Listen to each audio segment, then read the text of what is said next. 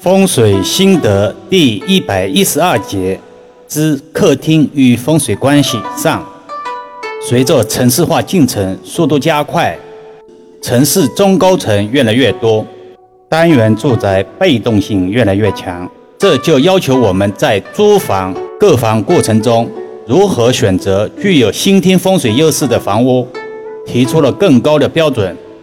易阳老师未来几段音频中。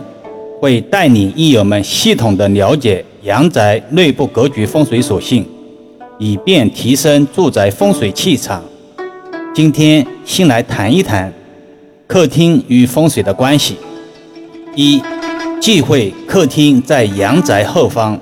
通常世人进入住宅后，理应先进到客厅，而卧室、卫生间、厨房等功能空间后见为吉。这也符合中国民俗文化的理念，但易阳老师在平时的看舆中，偶尔见到客厅在阳宅后方的案例，造成所谓的退财格局，让委托人的财运下滑之象频频不断。这种现象在别墅区比例偏高，前门不用用后门，导致破财连连。二。忌讳客厅在地下室，这样的案例虽然很少见，但易遥老师二零一九年上半年实地看与风水中确实碰到过。为了扩大得房内最大化利用空间，委托人把别墅地下室装修成客厅。有时候所谓的个性，其实是煞气制造机，直至家人。尤其是男主人事业财运下滑到谷底，还找不出缘由，感叹自己运气太差，小人太多，社会大环境不好等表面客观原因。三，忌讳客厅无财位，财位喜干净整洁，藏风纳气，财位喜静悸动。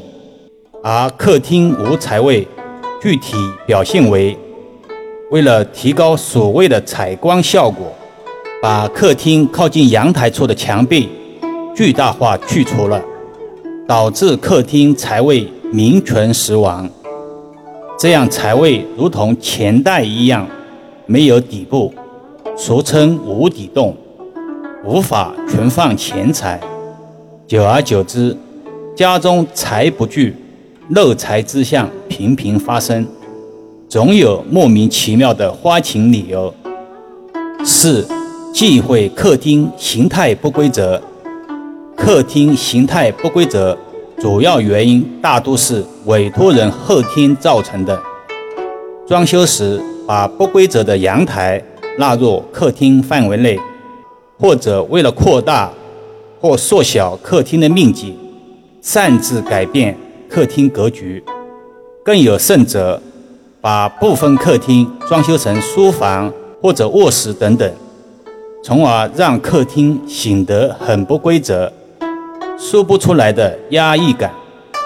另外，在布置时，最好不要在客厅摆放假花，对于已婚家庭来说，很容易招惹烂桃花，让家人受到婚外情。第三者等纠缠，不利于家庭的稳定。很多人在挑选户型时，就喜欢通透或者南北对流的户型。其实从风水上来说，这样的户型不利于聚财。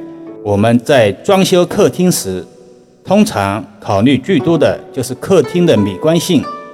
毕竟客厅是我们一个家的门面。其外观自然是非常重要的，但是很少人会考虑到客厅的风水学问题。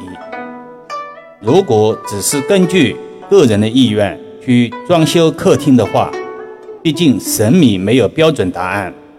所谓仁者见仁，智者见智。可是要考虑到会不会触犯到风水忌讳。所以，到底客厅装修需要注意哪些风水问题，是广大艺友们要弄明白而且很迫切的事情。以上所举案例，均是易遥老师所亲身经历的。气场不同，思维不同，理念不同，导致风水各异。好了，今天先讲到这里吧。更多分享，请至易遥文化主页收听、影评、转发、收藏，或者搜索关注公众号“易瑶文化”。